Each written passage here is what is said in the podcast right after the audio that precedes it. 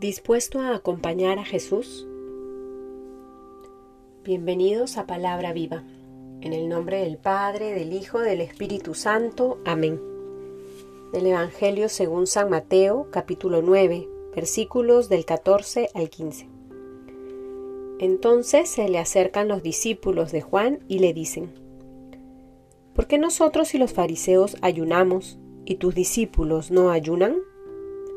Jesús les dijo, ¿Pueden acaso los invitados a la boda ponerse tristes mientras el novio está con ellos? Días vendrán en que les será arrebatado el novio. Entonces ayunarán. Palabra del Señor.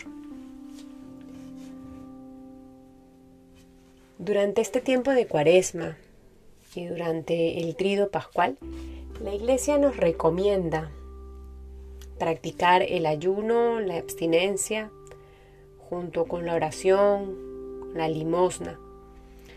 Y es en este contexto en el que escuchamos este Evangelio de Mateo, donde se da esta discusión sobre el ayuno. Los discípulos de Juan y los fariseos le reclaman a Jesús, ¿por qué, los discípulos de Jesús no ayunan y ellos sí?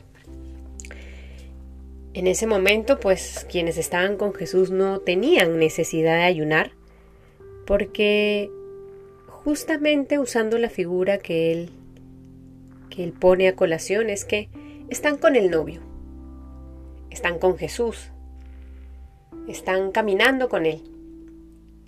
Y aún no se necesita hacer ese ayuno. Pero días vendrán en que le será arrebatado el novio. Y nosotros durante la cuaresma nos preparamos para celebrar estos misterios en donde el Hijo del Hombre será reprobado, tendrá que sufrir mucho, será matado y resucitará, como hemos rezado hace unos días en el Evangelio que celebramos en la liturgia. Vendrán estos días tristes donde Jesús nos será arrebatado, para luego vencer la muerte y resucitar. En este tiempo de cuaresma nos disponemos en ese espíritu penitencial para vivir esos santos misterios, donde acompañamos a Jesús en su pasión, en su muerte y en su resurrección.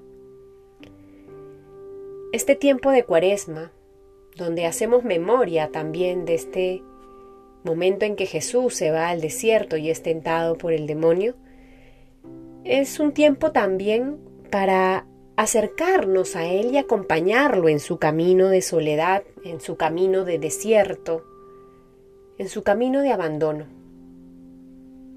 Y una manera concreta de hacerlo es justamente practicando también el ayuno. Renunciar a aquello que no necesitamos.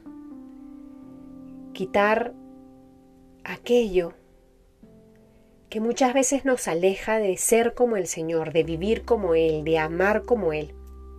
Y pueden ser desde cosas materiales, que muy probablemente alguno de nosotros ya nos hayamos puesto medios concretos de los que vamos a ayunar en este tiempo, pero qué importante es que también sean espirituales.